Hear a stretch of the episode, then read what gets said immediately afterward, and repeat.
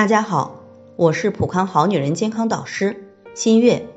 自从二胎政策放开以来，不少人就把要二宝提上日程了。三十九岁的严女士就是这样，老公是单位常驻外地的负责人，长期在外地，自己呢是办公行政负责人员。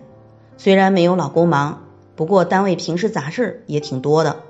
唯一的孩子因为学习比较好，去年也考上了重点中学，两周才回家一次。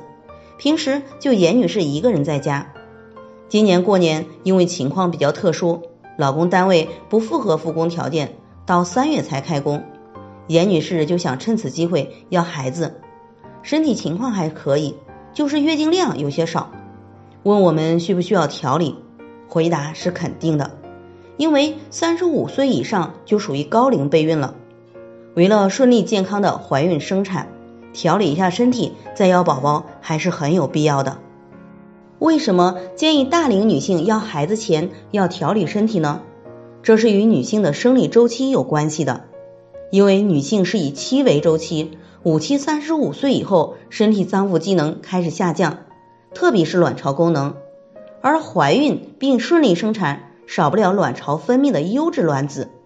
如果卵巢储备功能不足，那么卵子的质量就会受到影响。即使勉强怀孕了，也很容易出现胎停育、生化妊娠、胎儿先天畸形等问题。这样造成的流产反而更加伤害身体。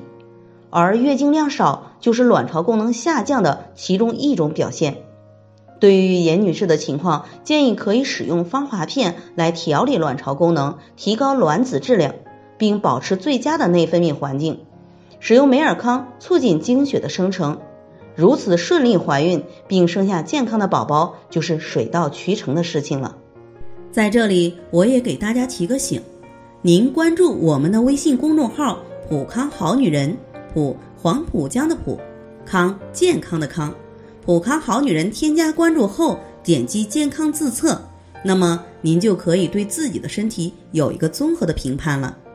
健康老师会针对您的情况做一个系统的分析，然后给您指导意见。